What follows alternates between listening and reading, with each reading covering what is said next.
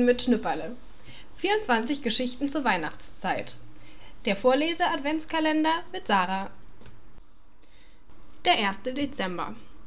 Wenn man sich's genau überlegt, fängt der 1. Dezember schon am Abend vorher an, sagt Anne-Rose, weil man's kaum noch erwarten kann. Sie steht im Nachthemd vor ihrem Adventskalender. Mutter hat ihn nach dem Abendbrot aufgehängt. Einen für Anne-Rose und einen für Schnüpperle. Es sind ganz besondere Adventskalender. Mutter hat sie selber genäht. Richtige Wandteppiche sind es, mit 24 Beuteln daran, alle noch zugebunden. Ein Kalender ist aus grünem Stoff mit goldener Borte ringsherum. An dem hängen rote Beutel und der gehört an eine Rose.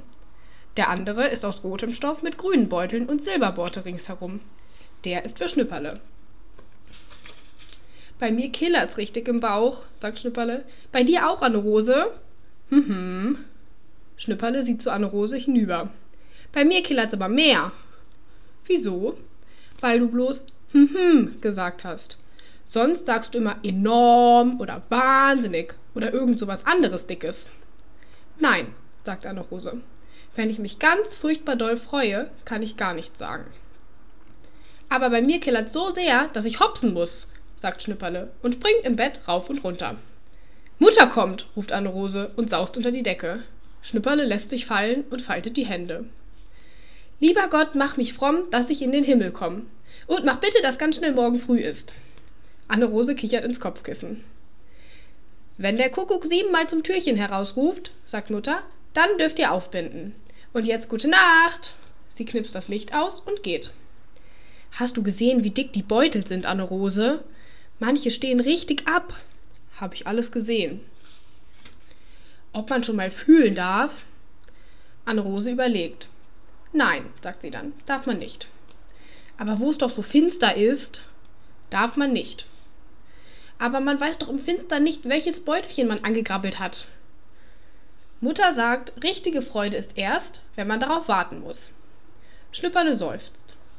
Nach einer Weile sagt er, wollen wir den Vorhang ein Stück aufziehen, dann sieht man's noch ein bisschen.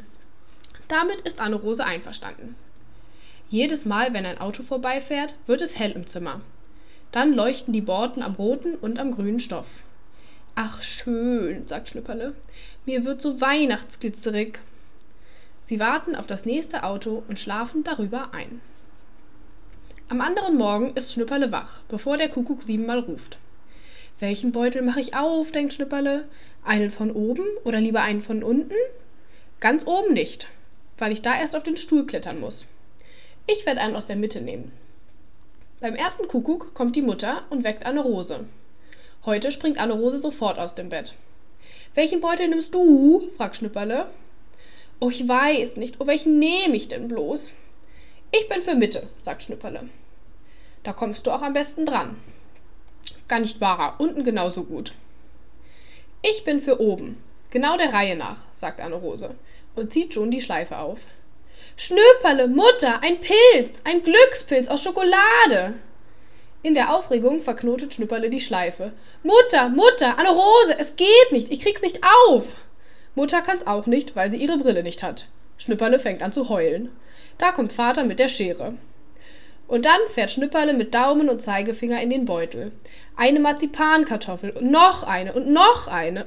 So viel, och so viel. Schnüpperle zeigt seinen Reichtum herum. Ich hab mehr als du, Anne Rose. Aber ich hab einen Glückspilz und du bloß Kartoffeln. Aber aus Marzipan, sagt Schnüpperle und hat schon ganz braune Finger vom Kakao. Isst du deins gleich auf, Anne Rose? Du? Eine, sagt Schnüpperle. Ich heb meinen Glückspilz auf, bis ich aus der Schule komme. Dann isst du ihn? Ja. Ganz? Ja. Schenkst du mir das Papier von drumrum? Kann ich gut gebrauchen.